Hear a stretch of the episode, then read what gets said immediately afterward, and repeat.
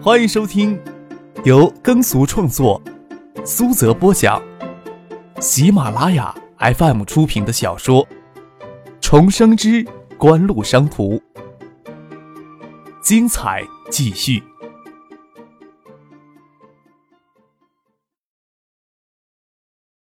第五百五十二集。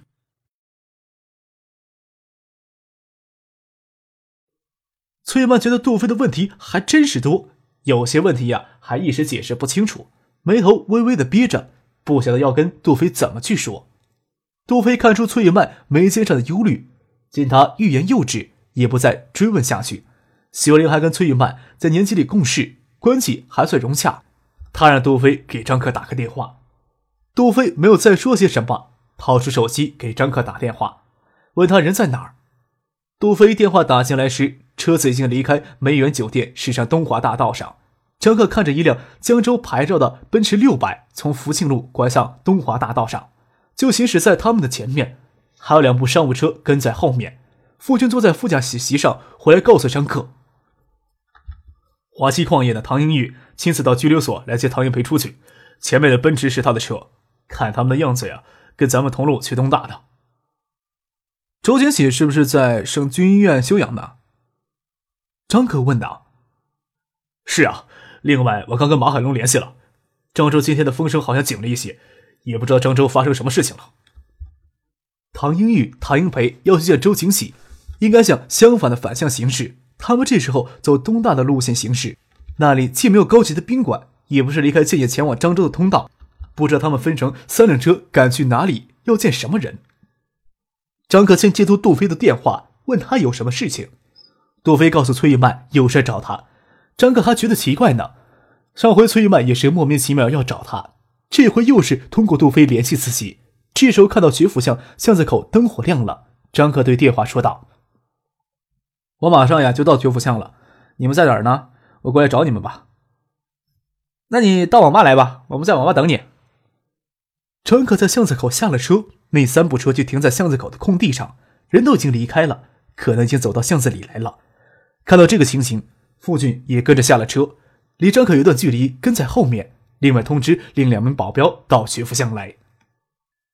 走到网吧前，看到唐英培跟一个与他长得很像的中年人站在岔路口，看着学校东门方向在观望。这个中年人应该就是唐家的老大唐英玉了，看上去气质儒雅，很难想象这么一号人物控制着漳州整个地下黑势力达十年之久。张克派了三线人马到漳州调查情况，有些问题也渐渐理出了个头绪。九十年代初期，国际市场对稀土需求大幅增长之后，在九八年之前，以唐英玉、唐英培兄弟为首的团伙，通过各种血腥的手段，将张南大多数的稀土盗采矿点资源都垄断在华西矿业名下。近年来，每年差不多有上亿的血腥财富给他们掠夺过去。所谓的各种血腥手段，张克记得前尘往事里，唐玉为首的团伙主要骨干成员到零三年给抓捕时，除了腐蚀了漳州包括市委书记、市长、纪委书记在内的主要市领导，身上还背了十几条的命案。在疯狂争夺矿力的利益期间，一般性的犯罪更是不计其数。这次派过去的人也查到了一些问题，避免打草惊蛇，虽然发现了一些问题。但是都没有深挖下去。哦，一旦稀土产业调整，给这些盗采商开放口子，堂而皇之的进入开采分离领域，很难想象唐家继续能从中疯狂掠夺多少的不义之财。唐英玉这时候觉得唐英培在学府下被界警方扣押了，非常蹊跷，这才开车过来亲自看一看。唐家似乎因为突然而来的危机走到死胡同里了。稀土产业调整的前景又变得渺茫了起来，还冒出个新华社的记者跑到漳州去暗访。唐英培也看到张克了，指着张克低声告诉他大哥：“这次倒没有莽撞，直接派人将张克揪过来问话。”进了拘留所，从拘留所里的建业青皮流氓嘴里得知，从去年体院生冲击音乐学院被整治以后，这附近的治安一向都很严，马连派出所警力配置都要比其他街道。高出许多，深夜都有民警在学区附近巡逻。丁玉看见张克，觉得这个名字看上去也是普通，皱着眉头，在考虑哪个环节出了问题。唐中看到张克咬牙切齿，但是他不会将自己给人家玩耍的事情说出来。从唐英培、唐英玉兄弟二人驻足凝望的神态，张克大概能猜到他们在这里是为了内满唐英培突然给建警方扣押的事情而困惑，但是他们这般重视程度又令张克十分疑惑。心想各方面的动作应该还没有到打草惊蛇的程度，怎么会让他们如此的警惕呢？张克转身走进网吧里，杜飞、徐若琳还有猛乐陪着崔玉曼坐在综合休息吧台前的休息茶座里。杜飞看到两名保镖跟在张克的后面，但是没有走进网吧来，就像路人一样站在网吧门口抽烟聊天，诧异的问张克：“，发生什么事儿了呀？”那些呀，都是从漳州过来的人。张克看了一眼唐英玉、唐英培兄弟，还站在街对面，说道：“唐英培今天出拘留所了。”看着崔一曼坐在对面，笑着说：“小崔老师急着找我有什么事儿呀？该不会是抓我逃课的事儿吧？”想着自己除了逃课之外，也没有什么人神共愤的事情落到他们眼里了。他们是漳州的。崔雨曼耳朵尖，听张克与杜飞说的话，心思敏感的他总是能将漳州的一切事物都与他哥哥采访联系上，身子撑起来，透过落地窗往外看去。张克也觉得崔雨曼神态很奇怪，问道：“怎么了？人家是不是从漳州过来的？跟小崔老师你有关系吗？”崔雨曼还是觉得有些难以启齿。之前对这个学生冷嘲热讽，今天就要有求于人。啊，上回在教室里听你说起漳州稀土矿的盗采和环境污染的问题，你是不是对漳州的情况很了解啊？张克不明所以的看着崔玉曼，穿着玫红色罩衣的崔玉曼与三年前挡在赵思明三菱跑车前那个形象几乎呀没有什么差异，素净漂亮的脸蛋干净利落的马尾辫。性子里照样还有着风风火火的热情。虽然张克一点都不讨厌崔玉曼，但是看到他总会有些头疼。你想了解张州什么呀？你想知道张州的情况？我们年级应该从有张州来的学生嘛？你怎么不找他们呀？来找张克，只是路上看到杜飞临时起念，崔玉曼都没有亲眼能从他里得到多少安慰，发现问起来什么也无从问起。徐有灵知道一些事情。他就问崔玉曼是不是担心他哥哥。看到崔玉曼对张德事情这么敏感，他就插嘴问了一句：“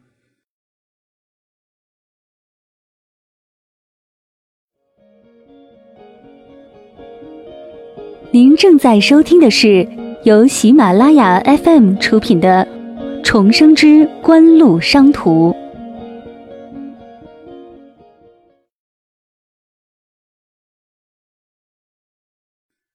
张克疑惑的看着崔玉曼，心想他哥哥怎么跟张州扯上了关系呢？徐有人有在年级办公室听到崔玉曼跟他哥哥通过几次电话，略知一些情况，倒也不是很详细的。总社记者下去暗访的事情不会随便乱说，以免泄露了行踪。不过既然让徐有灵说破了口，崔玉曼心想告诉张克他们也无妨了，便说道：“我哥呢，他是记者，前几天。”你在教室里跟周教授为稀土矿的事情争论，我哥听我说了之后，就决定去漳州采访。呃，可是今天到现在都没有跟我联系，想找你了解一些漳州的情况。暗访被发现，会不会有危险啊？张克想起上回跟崔曼一起过来找张克那个大胡子中年人，有点像报社记者的模样，比划着问：“是那个大胡子？”我还以为啊，他是你家哪个长辈的？他哪个报社的呀？看起来是有些显老，新华社总社的。崔雨曼有些不好意思。上回跟他同事经过建业，就是想找张克了解一下漳州的情况，好去采访。是今天没联系上呢，还是好些天没联系上了？张克眉头微微憋着。再回头看外面，唐英培、唐英玉兄弟等人已经离开了。差不多每天都会联系，就今天，到现在还没联系。崔曼见张克的神情凝重起来，心思又起了担忧。才今天晚上没有联系，或许是有什么事耽搁了呢？蒙乐还以为多严重的事情。再说新华社的记者，谁敢得罪呀？咱们上楼再说。张克站了起来，漳州的风声紧了。唐英玉、唐英培兄弟态度突然警惕起来。张克总怀疑有什么地方打草惊蛇了。他万万没有想到，新华社的记者听到消息会赶到漳州去暗访。一粒石子砸到湖面上会荡起怎样的浪花，完全不是能事先想到的。网吧内部有楼梯直接通三楼的办公室。张克郑重其事的模样，崔曼心里看了更慌。他这时候相信张克很了解漳州的内情。不会这么夸张吧？还没有听说国内有什么人或者势力嚣张到敢对新华社外派的记者不利呀？杜飞看到张克的反应，也有些意外。按理来说，唐英培再猖獗，都不会轻易丧心病狂的对新华社记者下毒手。毕竟记者外派采访，会与社内有联络，新华社的记者在某地无缘无故失踪，大概会将这个地方掘地三尺进行调查。但是事无绝对。要是新华社记者手里掌握着能让唐英玉他们覆灭的证据，能将整个江州盗采利益链整个粉碎摧毁，唐英玉在他们最最后挣扎时，什么事情都可能做得出来。再说唐英玉身上都背了十几条人命了，杀人放火对他来说只是权衡利弊的问题，不会有什么心理上的障碍。昨天联系的时候，又说今天去哪儿采访吗？张克问道。他们这两天一直在一个叫西塘的地方采访。张可拍了拍额头，见杜飞也露出征询的目光，说道：“西塘镇呀，是华西的老窝，唐玉、唐英培两兄弟就是从西塘走出来的。”又跟崔曼说道：“几名记者去了西塘，都长什么模样呀？我联系一个人，你将这些具体的情况都跟他说清楚。”你说我哥可能出事了？崔曼的心都提到了嗓子眼儿。他毕竟没有什么经历过风浪，就是三年前在海州发生的变故，她也仅仅受到是惊吓而已，并没有见识到人性最丑陋的地方。心慌意乱，倒也不会觉得张克的语气态度认真起来，跟在平时的他面前表现出来的截然不同。说道：“他一共有三个人，两个是总社的记者，一个是东南分社的记者。”呃是不是直接通知漳州警方，让他们找人？才今天晚上没有联系，漳州警方怎么会帮你找人呀？就算通知新华社，新华社那边都不会当回事儿的。杜飞说道，又问张克：“是不是真可能出事儿呀？”漳州呀，以及那些人今天的反应有些奇怪，我总怀疑是哪里打草惊蛇了，当然也不一定是哪里出事儿了。张克给人在漳州的马海龙拨电话，崔玉曼听张克这么说，惊疑的问道：“怎么回事？什么叫打草惊蛇？”我们这边也有人在查漳州的问题，所以随时都知道漳州的情况。刚才在网吧站的一群人当中，其中有漳州最大的稀土矿盗采商，这人平时极少离开漳州呀。张克跟崔玉曼解释着，这时候马海龙的电话接通了。先顾着跟马海龙通电话，说道：“这两天有新华社的三名记者进入西塘暗访，其中一个人有络腮胡子。”张克在电话里将崔玉恒三个人的特征跟马海龙描述了一遍。张克暂时挂断电话，跟崔玉曼说道：“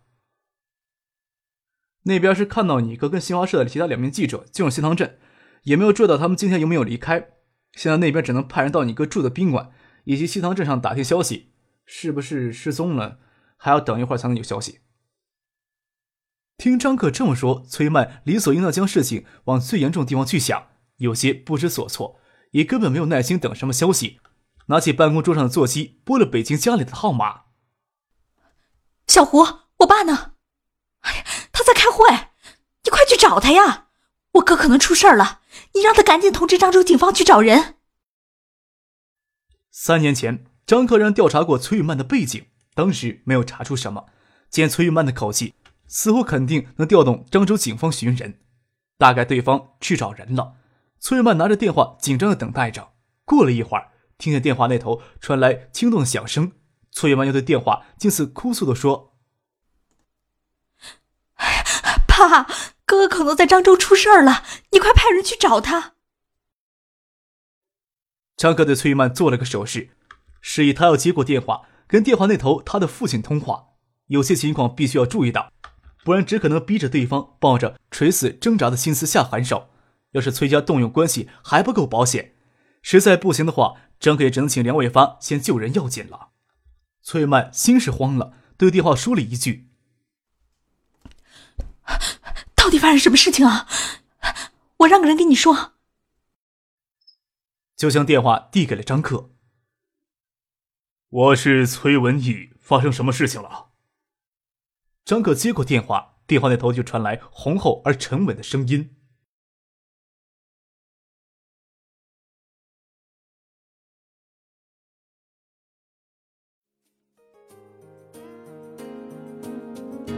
听众朋友，本集播讲完毕，感谢您的收听。